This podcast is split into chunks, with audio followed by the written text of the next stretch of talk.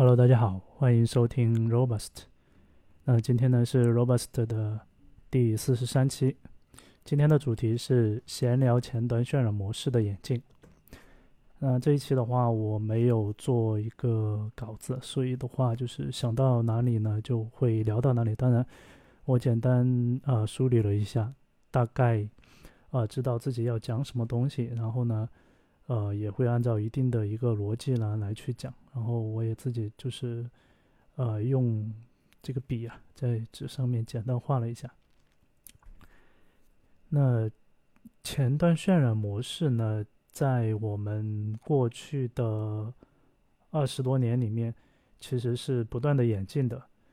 嗯，大概呢，我个人把它分为啊四个阶段，但其实呃只能算三个半阶段。第一个阶段呢，就是比较传统的早期的这种呃渲染模式，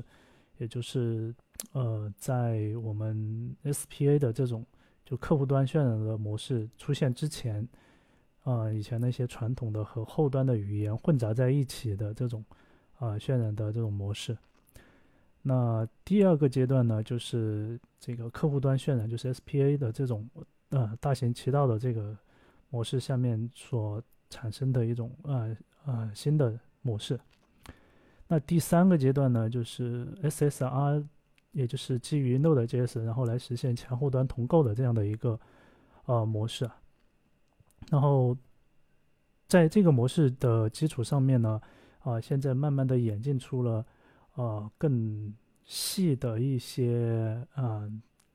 带有一定趋势的一些模式，但这些的话它还不够成熟，就是还没有成为一种嗯主流的，或者说是呃所有的这些前端开发的项目都愿意去跟进的一些模式。所以说，呃，我说是三个半嘛，但其实的话，嗯，包括 SSR 的话，其实也没有成为具具有绝对统治力的一种模式。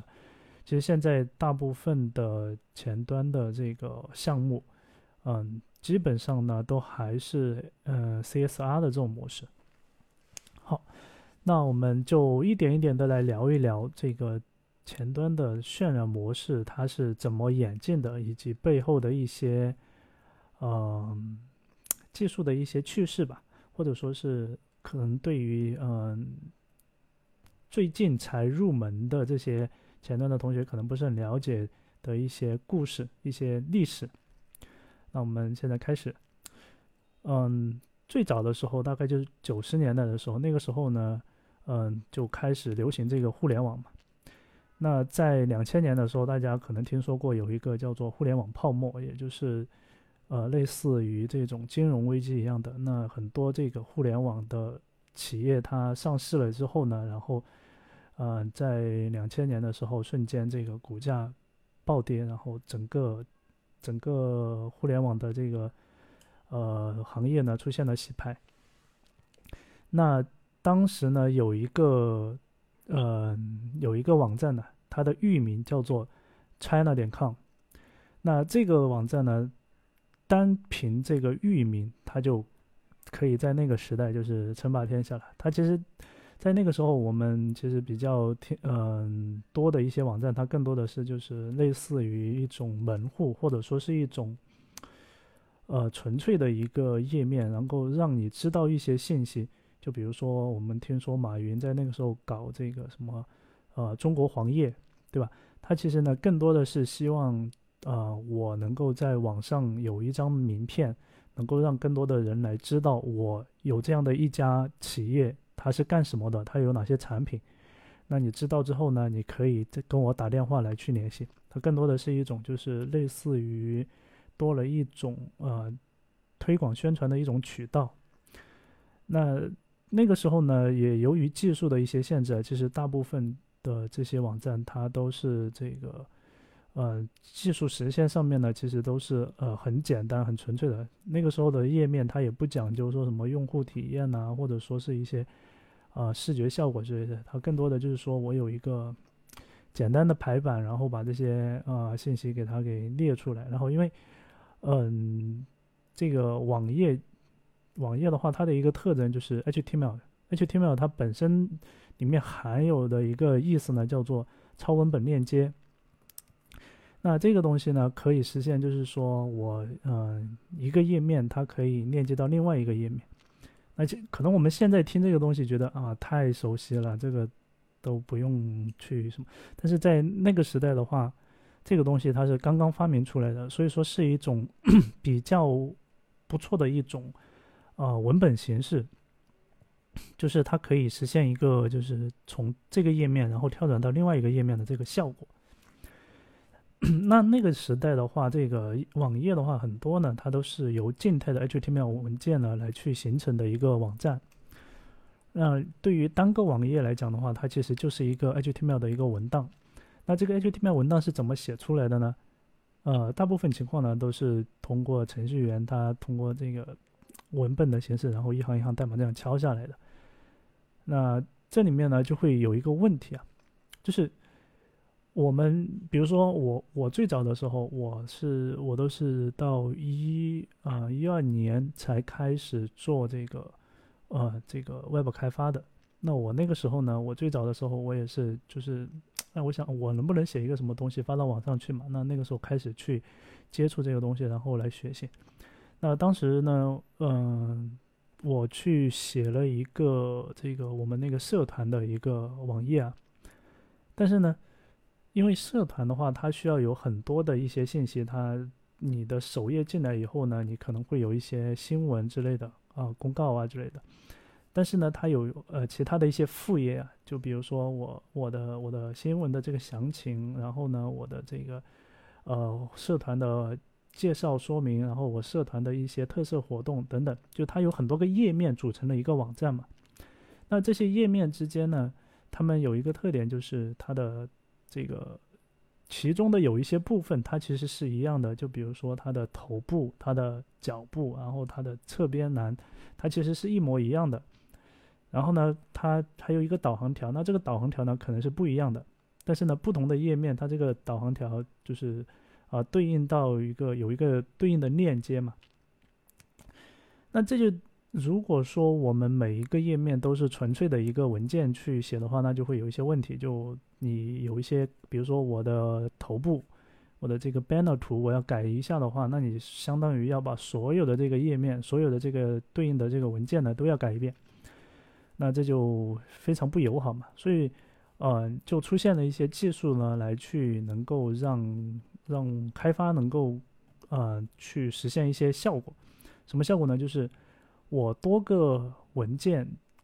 虽然他们是独立的，但是呢，他们可以去，呃，引用一份共用的一个文件来作为它这个区域的内容。那这个技术呢，就叫 SSI，呃，这个 I 呢，就是叫做呃 injection，就是注入的意思，或者叫做，或者是叫做 include，就是呃包含的意思。那这个。这个能力的话，其实在那个时代，呃，非常的有意思。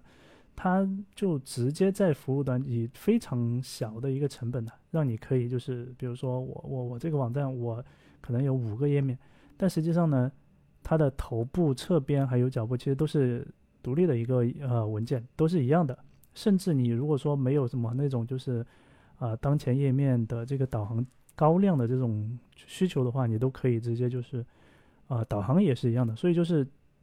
呃，其他的内容就其实是很小的一块儿。那我们只要每次更新的时候呢，去更新对应的那一个文件，或者说当我们整个头部的 banner 需要该更改的时候呢，我们只需要把这个头部文件改一下，那所有的页面它都能够同时生效。这是比较早期的这个一个技术，所以啊，这一类的文件呢，后来就被称为叫做 SHTML 的一个呃文件的这种格式。那在现在的话，其实这个技术呢还在呃还在使用中，就包括我们自己的这个项目，其实现在都还在用这种方式呢来去实现一些这个页面的一些注入的一些效果。那这是嗯到了这个阶段，但是这种 SHTML 的这种这种这种这种方案的话，它还是会有一些嗯就是会有一些问题，因为。我们去做这种文件的编辑，对于呃开发者来讲的话还是 OK 的。但是呢，对于就是说我这个网站的运营来讲，我可能我根本不懂技术，我也不知道去改哪里，我也不知道怎么去啊发布到这个服务器上面去。那你这个开发的这个人呢，他也不可能永远在这里嘛，所以说需要有一个东西可以让，啊，这个网站的就非技术的管理人员他能够来去更新这个内容，所以呢就需要有一个这个呃，我们要有一个后台，然后这个后台呢能够去呃写一些文章，然后这个文章写完以后呢，然后点完发布以后呢，哎，能够给其他的人去看到，所以。逐渐的，就会有一些呃技术来去实现这个效果。那最早的一批技术呢，就比如说这个叫做 JSP、ASP，那他们呢是把原有的 Java 的这个技术呢，把它呃引用到这一个 Web 这个领域来。那 Java 本身它是做客户端的嘛，然后做客户端的时候呢，哎。它的这些界面的这些能力，其实对于 Java 程序员来讲，它其实是可以做到的。所以呢，就想着能不能把这个技术把它应用到 Web 这个领域来。于是呢，就出现了刚才所讲的这些技术。那，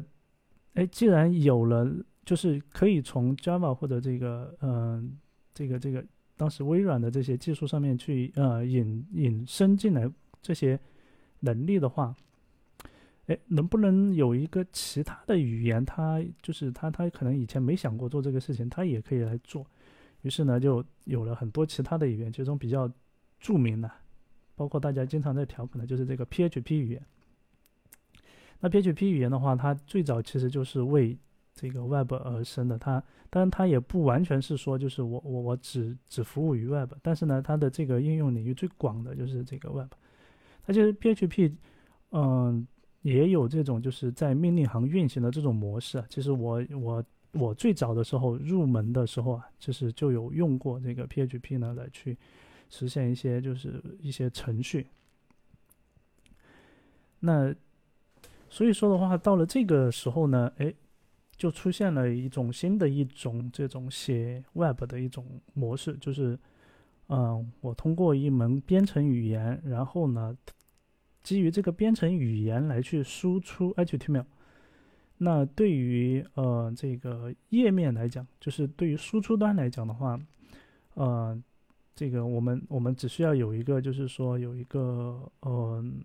相当于是我这个呃语言给它输出了一个字符串而已，然后呢，通过 HTTP 的这个头呢来设定它的这种文件的类型，那 OK，那就可以实现，就是说我把它传输到浏览器以后呢，它就能够正常的去解析。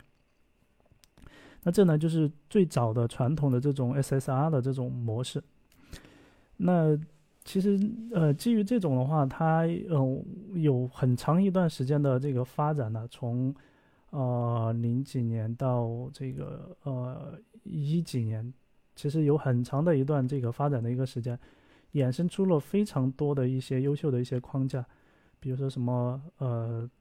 当时我我。我们就是呃很早的时候用的什么呃 cookie 点这嗯点呃 cookie PHP 的这种框架，还有什么呃后来的这个国内的国内知名的那个什么 Think PHP，然后后来的这个 Lava 的那个 PHP 的这样的一个框架等等。那这些框架的话，它们有一个特点啊，到后面就是会出现一个叫做模板引擎的东西。那这个模板引擎呢，就是说。呃，在 PHP 的这个层面，它给到你一些呃，就说我在服务端声明的一些变量，然后这些变量呢，它可以映射到你的这个模板中的某一些占位符上面去。那这样的话，对于前端的同学来讲，就是我可以实现一定的这个呃 PHP 的程序和这个页面的程呃这个代码呢进行一定的分离。那对于前端的同学来讲的话，他可他就可以不用去关注 PHP 本身的这个逻辑是怎么写的，他可以基于这个模板来去实现前端的这个页面的效果。当然了，他其实他想要看到界面效果，其实还是要把 PHP 跑起来的。只是说他在写代码的时候，他不需要去关注说，哎，我这个这个东西在 PHP 的这个层面，它数据是怎么从数据库里面拉出来的，然后怎么写了一个什么代码，然后来去实现。把这个数据变成这个当前的这个样子，那它就可以做到这样。那通过这种方式呢，其实就已经有一定的这个前后端分离的一个效果。那其实在这之后的话，有很多类似的一些技术啊，包括像 Ruby 啊，像呃，甚至 Python，它都可以来写 Web 的东西。但是呢，呃，它都没有，就是说没有没有没有走出这个模式啊。直到就是说现在，直到这几年了，才发生了一些变化。那这个呢，都是就是相当于是绕了一个弯，曲线救国的这种。那传统的 SSL 二拉的话，就大概就是这样子。那这种模式的话，其实你可以看到它已经有一定的前后端分离的这种趋势了。直到这个，呃，到了就是我开始接触这个外部开发之后的一段时间，就是一二年、一三年、一四年这样的一个前，呃，这样前后的一个一个时间段的时候呢，呃，市场上开始出现。就是 AngularJS 这样的类似的框架，那其实 AngularJS 之前的话还有一些其他的一些框架，像比如说，嗯呃一些这个，当然其实呃名字我不大记得叫什么 NoCode 一个还是叫什么，就是在你可以你可以看那个呃 Vue 的官网，其实也对这个东西有介绍啊。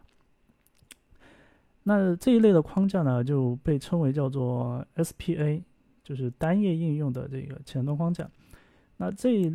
这种框架它的出发点是什么呢？出发点就是，嗯，把以前需要依赖后端来实现的一个路由呢，把它搬到前端来实现。那这个是这一类框架的一个起点，一个源头。那解决了，就是说我可以在前端来实现路由之后呢，哎，我就可以让前端来去完成整个的一个页面的这种这种这种处理。那还有另外一项非常非常重要的底层的技术是什么呢？就是呃 Ajax，也就是我们现在其实已经就是完全没有任何感觉的这个就是数据请求的这种能力啊。那在早期的时候呢，其实这个是不具备的，就这种能力是不具备的。但是呢，嗯，到了呃，就是我刚才讲的这个时呃这个时间点的前后呢，就出现了这样的技术。那这个 Google 呢，他们是最早尝鲜去做这个事情的。然后，呃，那所以现在在互联网上，其实你可以找到类似的相关的一些文章啊，去聊那个时候的一些一个一一些一些变化呀。那最当时最令人呃兴奋的就是这个 Gmail，就是 Google 的这个邮箱服务。那它的这个页面的话，它完全就是靠的是这个。就 SPA 加上 Ajax 的这种啊能力来实现的，在当时的话是非常前卫的一种实现。当然现在去看的话，你会发现这个东西啊实在是嗯不怎么样啊。但是在在当时那是非常先进的一种一种体现。那在 SPA 的这个这个这个模式下的话。慢慢的就出现了这种前后端的这种分离，而且说实话，就是说，呃，如果说你你你是要去写类似 SPA 这样的一些应用的话，基本上选的这个技术方案肯定就是前后端分离的。那基于 Ajax 的这种技术呢，肯定是啊，肯定是是是会用到的。但你说早期的时候，其实它也不一定，早期的时候不一定非得说用 Ajax 来去实现这个数据的拉取。其实数据呢，它可以通过，比如说我向页面里面注入，就是你，你就是呃传统的这种，呃 SSI 的这种技术跟这个 SPA 的技术呢做一个结合，那也是可以实现的。就是我直接把这些数据呢挂载到这个 Window 对象上面去嘛，那这样的话你在这个程序里面直接就是从 Window 上面取就行了。而且这样的话还你还不用去异步的去取数据，感觉 是不是更快一些，对吧？但是呢。随着这种前后端分离的这种趋势越来越啊明显啊，慢慢的就形成了这种呃行业的一种一种新的一种模式。那这种模式下面的话，前端这个这这个行业，就前端现在已经是一个行业，那对于前端这个领域来讲的话，就在那个时候开始就蓬勃发展了，就开始有了自己的一套独立的一套东西，可以有自己的一亩三分地，可以在上面去做建设、做基建、做做呃各种各样的一些嗯新的东西，因为整个行业它都是按照这种模式来走的嘛。那对后端的同学的话，他们也从这种就是以前还非得要去搞这种界面的这种。繁杂的这种事物中呢，解放出来，他们就往后去钻研，就去研究，啊，我这个后面我的这个数据应该怎么存取，然后整个服务怎么才能更稳定，能够保证这个用户的他这个请求过来以后能够不不崩掉，然后怎么在在这个架构上面去优化它，然后代码层面怎么去让我们的这个业务怎么梳理的更好等等。那后端呢，它就往后走了，往后走了以后呢，哎，那就把这个东西就完全就跟前端就进行分离了。所以现在的后端的同学，他们基本上不会再去考虑说，我还要输出页面。但其实这里面呢，还有另外一个不足的地方，就是这种模式下面呢，还有一个不足的地方，就是说，后端的同学他既然不考虑你的这个界面的问题，那他在输出到输出数据，也就是给到你的这个。CGI 的呃数据的时候，他不会考虑说从你的这个呃页面的角度去给你数据，而是说我有什么东西，我我给到你，我能给你已经是不错了，你就不要再要求那么多了。那所以这样的话就会导致在后续的这个前后端合作的过程中，其实会又有会产生一些沟通上的一些问题。那这个呢就啊是题外话呀。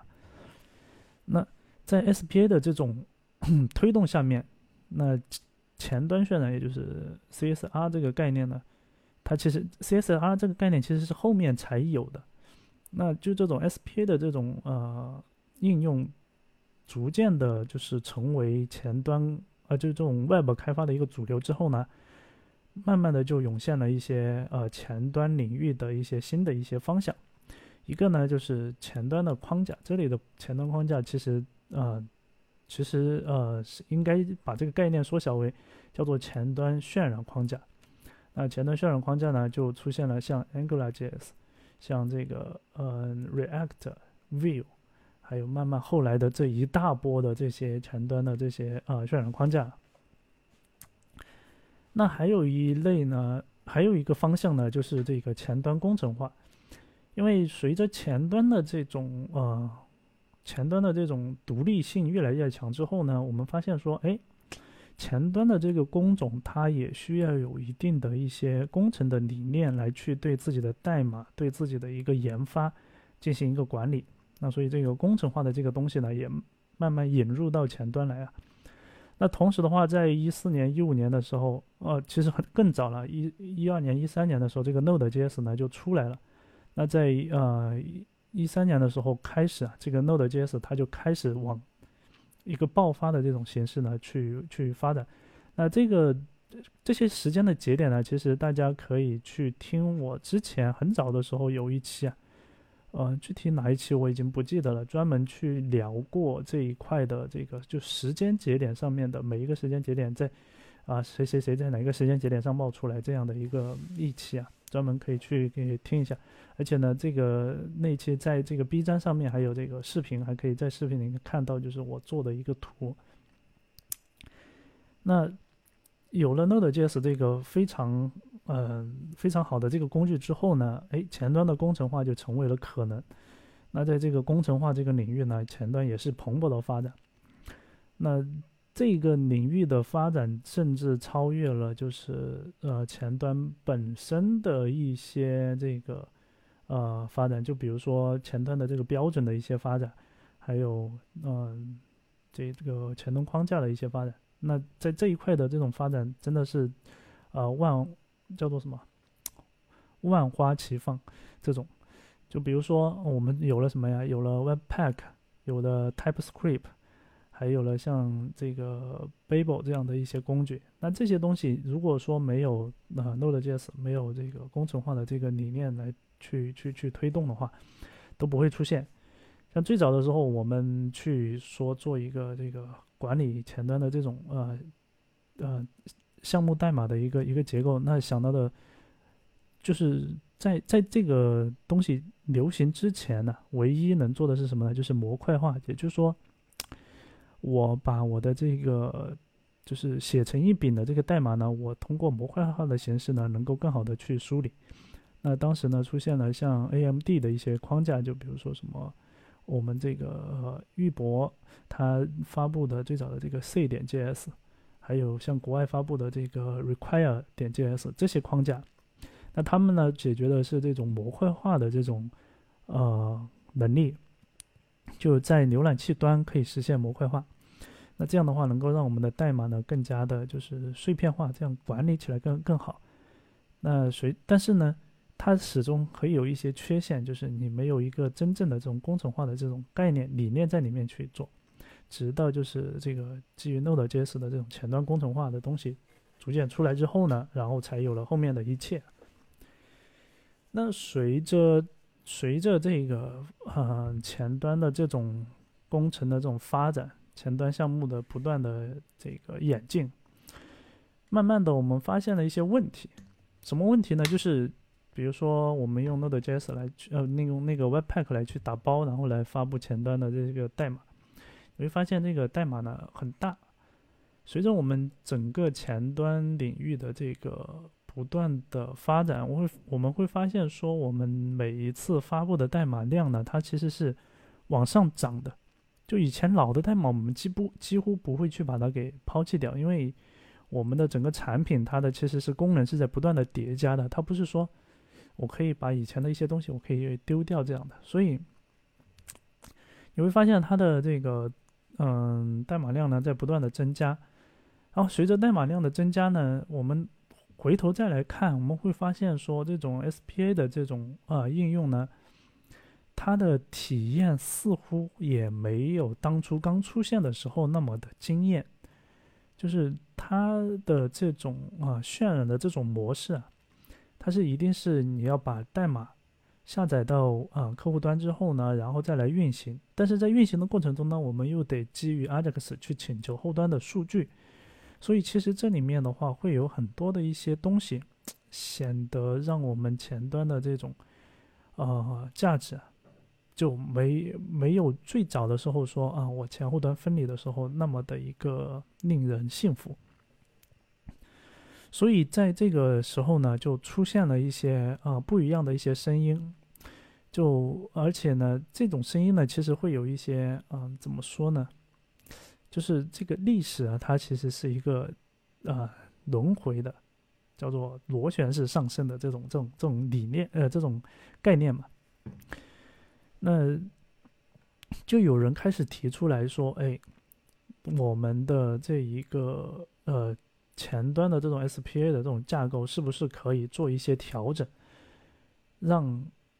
服务端来去实现一些呃一些一些渲染？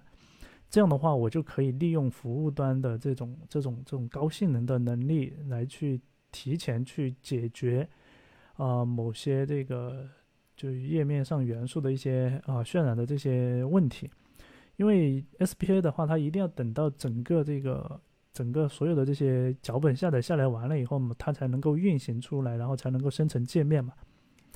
所以说，就有人提出来，就是说我要能不能利用服务端的能力，然后来去提前把这个用户能够看到的这个界面能够提前生成出来。提前生成出来之后，我直接用 HTML 传输给用户，那他不就可以更快的看到我们的这个界面了吗？同时啊，还有一些人就是为了佐证这个。方案他应该去做，还提出来说啊，我们应该，呃，要考虑一下 SEO，因为很多企业呢，它也要考虑这个 SEO 来去实现自己的一些这个用啊引流的一些呃一些一些考虑。但其实我觉得 SEO 呢，其实并不是一个核心的一个点，因为如果说你考虑 SEO 的话，其实你不需要考虑就是。就很多想要做 SEO 的一些站点，其实它并不复杂，它也不需要用 SBA 的这种模式，它其实用传统的那种 SSR 的模式其实是可以做的，对吧？那但是呢，嗯，对于一些就是说站点来讲，就现在的整个前后端分离之后呢，它一开始它就没有从传统的那种、那种、那种、那种渲染模式去考虑，所以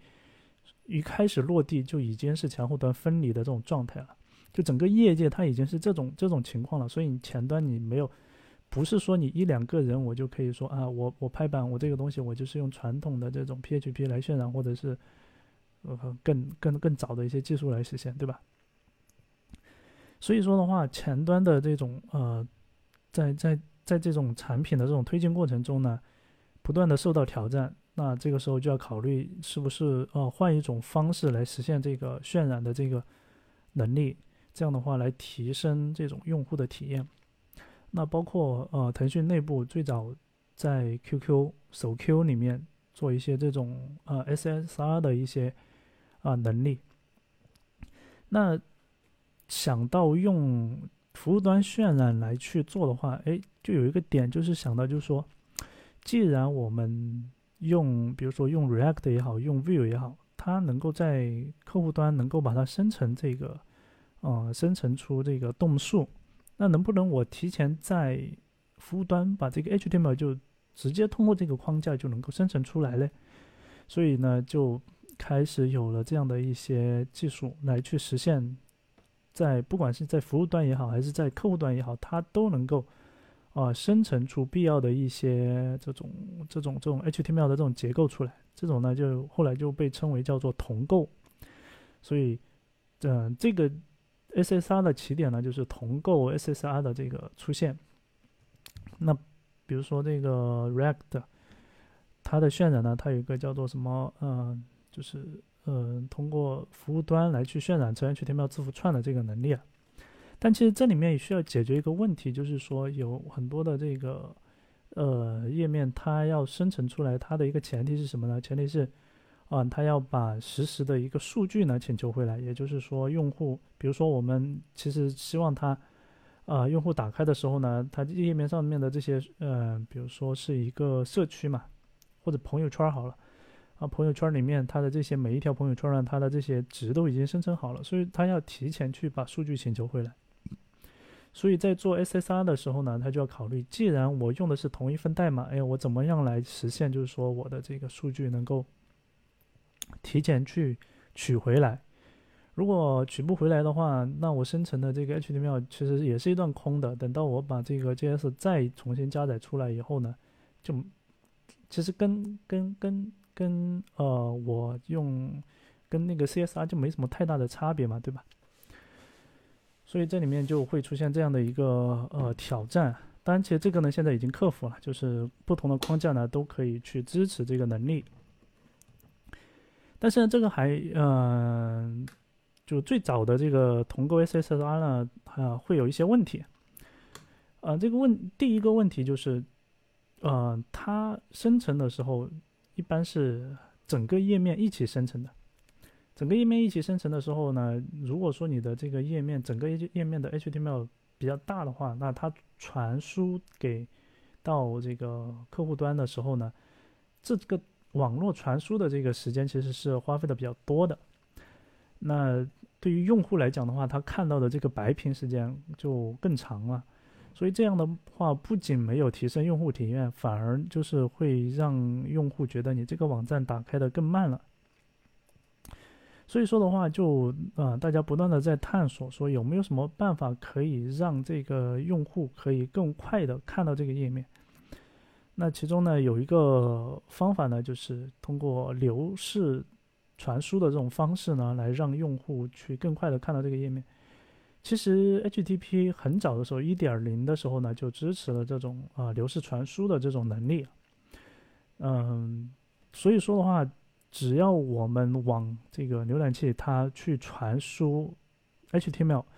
那么浏览器呢，它就会按照这个 HTML 的这个顺序呢，不断的往下去解析。所以呃，流式呃流式 SSR 的这种方案呢，它就是啊根据你开发团队的一个情况。然后呢，把你的首页呢，把它给切成多个块儿，来去通过流式的方式呢，来往前端去去传输。那每一个块儿的话，它生成完之后，它可以就是呃异步的去执行下一个块儿。这样的话，呃，你的执行的这个过程，它其实也是分了段的嘛，所以能够更快的把首屏的内容呢提前生成好，然后给到用户去看。那这个就是流式 SSR，这是从一个角度，从另外一个角度呢，哎，又又有人在想，既然呃这个 SSR 它的一个目的是生成这个 HTML，那我能不能这个 HTML 能不能就是提前去生成呢？呃，当然是可以的，就是，呃，我们可以通过这个跑一个任务，把所有的这些呃页面提前生成，然后在提前生成的时候呢，它去拉数据，拉真实的数据，然后把它给提前生成好。那当你的数据发生变化的时候呢，诶，我再跑一下这个任务，再把这个页面呢重新再生成一遍，就这些静态的文件呢再生成一遍。OK，那这样的话。啊，用户进来的时候，他其实访问的是这个静态的这个页面。那这样的话，就能够让我们的这个访问速度啊，能够大大的提升，它就不需要再去依赖于这个服务端的这个实时生成 HTML 的这个能力嘛，对服务端的这个压力呢，也是啊更小的。那这种呢，嗯，好是挺好的，但是呢。嗯，其实现在市面上有一些那种就是 Node 基于 Node.js 的这种博客系统啊，它就是这样的一个概念啊。但这样的呢，会有一些问题啊，就是它，嗯，这样这样的话，它就会导致就是说我有一些呃内容呢，它其实是需要实时的去展示的。呃，这种呢，对于那种就是比如说你是博客或者说是某个公司的一些这种产品介绍呢，它其实是 OK 的。但是呢，有一些内容呢，它其实是需要实时生成的。那这种的话就比较麻烦了，对吧？就你就不可能就是呃直接啊整个页面生成好，然后给到就静态的内容给到用户，对吧？所以说呢，在这个基础上呢，又嗯出现了这种就是增量静态的一个一个方案。那前面那种呢，就属于全量静态了，就是我整个站点全部一次性都是这个静态网静态文件给它生成好。那增量静态的话，它一方面呢，它是把啊我们一些根据这个权重啊，就比如说我的首页，我的一些啊首呃一些一些首页的首屏的内容，我先提前先生成好，它生成一些文件的一些块儿。然后呢，对于一些嗯权量权重比较低的，那可能。等到我后续用户需要访问的那一刻，我再来生成。那这样的话，我就可以让我们的这个呃生成的内容呢，可以更小一些，更少一些。然后呢，它还同时还利用了一些缓存的一些技术，就比如说用户他访问过的，哎，我就直接用访问用缓存给到他就好了。如果是呃新新访问的，那我在生成的生成内容之后返回给用户的同时，我还在生成一份这个缓存。同时的话，它这个还可以做到，就是说，啊，实时的嘛，因为你是当你用户过来访问的时候呢，它才来去生成，那这个时候取到的数据其实是实时的一个数据。那在这个基础上面啊，就是你会发现哦，那既然这里面可以动静结合，就是一部分是动态的，一部分是静态的，那是不是意味着这些静态的东西可以把它放到 CDN 上面去？啊当然也是可以的，所以呢，就后面又出现了基于这种呃边呃边缘渲染的一些节点来去实现，甚至直接用这个客户端终端来去生成这个页面的一些东西。嗯，那这种这种呢就更加的就是前卫了，就利用到一些这个云服务的一些能力了来去做这个事情。同时的话，它有一些啊，这种就动态的动态生成的东西呢，它还利用到这种就是边缘节点上的一些这种啊，叫做叫做回回流的这种能力啊。其实这里面呢，就有你需要有很多的这个技术投入去做这个事情。但是呢，这些方案呢，还有一个问题啊，还有一个问题就是什么呢？就是这种始终它只能解决那种就是说，呃。以内容为主的一些站点，那如果说是以社交为主的，就比如说，啊，它的这个评论呀、回复啊，还有这个信息流比较快的这种的话，其实是，呃，用这种方案其实它的实时性就没有那么好，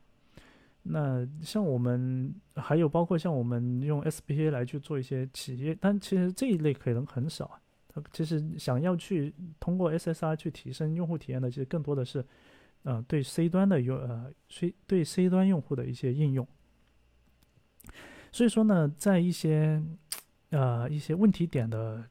考量之上呢，又有新的一些方案哈，来去想考虑说。哎，我能不能基于这个服务端渲染的一些能力，然后再来想一些其他的一些方案，能够让我们这个既能够利用到这种 SSR 的一些特性，同时呢，又能够让我们的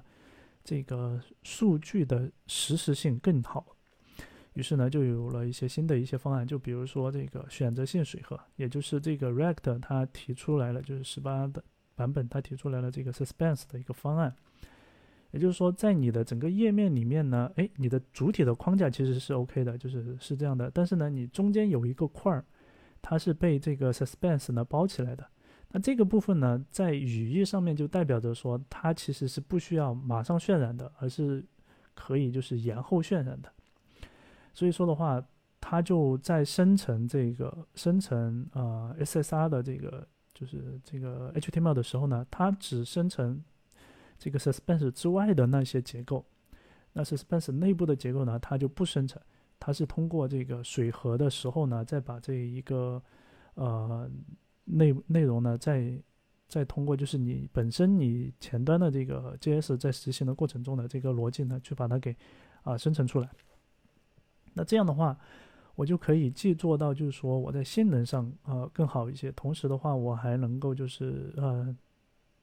跟呃跟跟跟最传统的那个 SSR 这种呃结合起来的一种效果，就是你的数据是实时的这样的一个效果。那所以这样的话就呃也是不错的一种方案。还有另外一种方向呢，就是另外一种方向呢，呃现在最近呢也比较流行啊一个呃呃词叫做孤岛架构。那孤岛架构呢，它其实就是把我们的这一个嗯应用啊拆的。更加的细了，嗯，更加的细是什么样的一个理念呢？就是组件级别，就是你的组件呢，诶，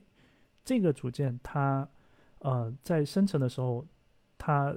不是和，就是你的每一个组件它生成的时候，它不是和你的整个的应用一起生成的，整个应用生成不是你的整个应用一起生成之后直接丢给客户端的，而是说。它的每一个组件，它是独立生成这个 HTML 的这个片段的，然后完了以后呢，你的整个的这个应用呢，它也是呃独立生成的。生成完以后，先给到呃客户端，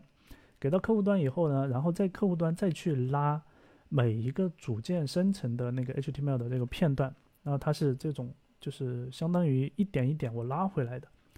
那这种呢，它有有好处也有坏处啊，但好处呢就是。它比那种传统的，就是最早期的这种 SSR 的话，就更加的，呃，首先是性能更好，就是它不需要服务端一开始就进行那么大的一个计算量，然后那么大的一个延时。那另外的话，就是这个用户他可以看到更快的看到一个基础的一个框架，然后呢，再通过这个不断的把这个页面呢一点一点的，就是塞满来。但其实对于用户本身而言，它其实这个过程其实是很快的，它其实呃可能感知没有那么强。但是呢，这种孤岛架构的这种模式呢，就呃给了我们很大的一个启发，它让我们整个的这个前端的这种渲染模式呢，哎，能够出现一种就是说，我可以更加专注于某个组件的这个这个开发。来去做，而不是说我得从整个应用的这个角度来去考虑，包括甚至我在做架构的时候也是这样子。所以现在市面上，就比如说 React，它它现在在推这个叫做 Server Components，就是在服务端的这个组件，但其实它其实是跟客户端组件其实是绑定的。一般来讲，就是说我的服务端组件和客户端组件可能是可能是成配诶一对一对的出现的。但也有可能说，我只有客户端组件，也有可能只有服务端组件。那在这一个模式下面的话，就它去取数据呢，就不需要说我通过就是从客户端发起一个请求，然后往服务端去，然后在服务端返回给我，然后我在客户端再处理啊，这不需要的。它直接在服务端呢就把数据我已经请求回来了，然后请求完回来以后呢，我再生成这个呃组件的这个 HTML 的一个信息，然后再给到直接给到客户端。所以对于客户端来讲的话，它就不需要去走 Ajax 请求数据拉回来的这种效果。那另外的话，还有新的一些框架，就比如说叫一个叫做 Quick 的一个框架，还有呢 Ostra 这样的一些更新的一些框架。Ostra 呢，它它就更加的一个，我我觉得是可能是呃近几年的一个集大其集大成者，它既既囊括了工程化的一些东西，也囊括了前端框架的一些东西，还囊括了这个孤岛架构的东西在里面。那它呢，感觉上你感觉像是感觉上呢，把它可以当做是一个一个服务端的启动器，但是呢，启动完之后呢，哎，感觉上它又是一个这个编译器，同时的话，它又是一个就是孤岛架构的这种呃引擎，同时的话，它还是一个类似于微前端一样的，可以我去加载这个呃不同的技术站的这个组件的这样的一个一个一个框架。所以说，我觉得这个前端的这个技术啊，其实是不断的去迭代和发展的。当然，嗯，现在这个孤岛架构呢，它其实已经是被，就是起码是被证实是可以用的，而且的话也有不断的一些啊新的一些框架呢，是基于孤岛架构呢来去做的。所以未来的话，可能它还能够发挥更大的一些影响力。那。在呃，再过一两年的话，我们回头来看，可能会发现说，哦，原来我们就是从 SSR 不断的探索过来，原来我们要寻找的答案呢，也是这样子的。所以我相信，嗯，前端的这个技术啊，并没有像呃某些同学讲的一样，就是停滞不前了。其实停滞不前的可能是，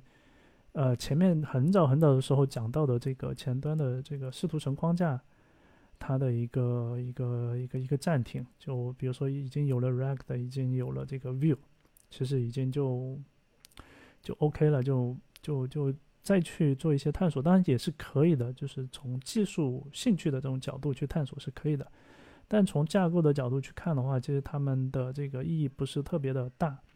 因为从渲染模式的这个角度讲的话，用户他想要看到这个界面，本质上其实是基于这个 Web 标准，也就是 HTML、CSS 还有 JS 的这个能力呢来去实现的。至于你的这个框架，就渲染框架，它到底是怎么啊用，其实跟跟我们用户本身看到这个界面没有绝对的一个关系。但是呢，从哦，前端整个领域的这个角度去看的话，其实整个的一个发展，它还是非常的有有潜力的。呃，只是我们需要去跳出我们现有的一些视角，然后去看到更多的一些东西。但这里面有一些问题啊，嗯，我大概想了一下，我觉得其实这里面有一个非常大的一个问题，就是，但也有很多的同学他的一个质疑，就是。嗯，这个东西那跟传统的这个后端好像区别不是特别大。那我们到底是在做前端呢，还是在做后端？那其实这个东西啊，呃，不好说。就是你做一个东西，就是随着这种架构的变化，它要做什么内容，其实是会在会在变化的。就比如说我以前做后，呃，我以前做后端的时候呢，我其实做一个单体。然后呢，哎，我更多的是接触的是这个编程语言，它提供的这种各种能力，比如说什么多线程啊，比如说这个框架它提供的一些这种通信的一些能力啊，还有生成的一些能力等等，对吧？但是随着这个技术的发展，哎，到了这个微服务的阶段，那你关注的重点就会发生变化，就是你你不可能不再去关注你那些很细节的这些代码的问题，可能。会关注很多你的这个服务、微服务之间的这些通信的问题，你怎么去呃这这个做这个协调，怎么做这个服务之间的这种架构，然后再到后面，哇，云服务原生、云原生的这种这种开发模式出来之后呢，哎，我的这个整个的一个关注点我也会发生变化。那可能你现在的后端的同学，跟我当年我做后端的时候的这个呃阶段的去比较的时候，你会发现真的是完全是两种不同的范式，对吧？同样的道理，前端其实也是一样的道理。当你的这一个这个这个整个的一个架构，它需要就它的这个技术脉络，它没有办法，它已经发展到这个阶段的时候呢，你应该去考虑，就是说你应该是去适应这个新的一个技术的一个一个一个一个脉络的一个节点，而不是就是还是只关注于比较传统的这一个技术点。当所有的人，他们特别是更新的一些人啊，他们进到这个行业的时候呢，他们一开始接触的时候呢，就是接触的就是哦这种孤岛架构的这种能力。那所以他一开始进来，一进到一个公司，如果说特别是国外的一些公司，其实国内的话，我我我我自己本身也是在大厂嘛，可能这个东西呢，呃，还没有那么的一个流行，但是国外的。我我之前是在呃一家跨国的这个企业在中国的一个这个分部，我我能体体会到，就是国外的这些公司，他们愿意用这种新的架构呢来去做一些这种尝试，特别是特别是小公司，甚至特别是小公司，他们愿意在这种东西上面做一些投资，所以。所以，嗯，他新的一些年轻人，他们进到这个行业的时候，他们一开始进来就是，哇，我我我怎么去用这个边缘渲染？我怎么去跟这个，呃，云服务去结合？然后怎么搞？怎么搞？那对于我们这一代的前端，可能还在那里折腾。哎呀，这 CSS 这个怎么写？然后我这个，这个这个这个 View 怎么去去去去怎么做这个全局状态管理等等，就完完全全是两个不同的范式了。所以我觉得是说，我们应该去把这个视野呢，呃，放得更远一些，从更大的一个视角呢来去看待我们整个前端领域的一个发展。但其实今天聊的呢，还只是前端整个领域里面的非常小的一个点，就是这个渲染模式的一个演进啊。那未来的话，可能还会聊一些其他方面。嗯，那今天呢，就大概聊到这里吧。我们下一次再见，拜拜。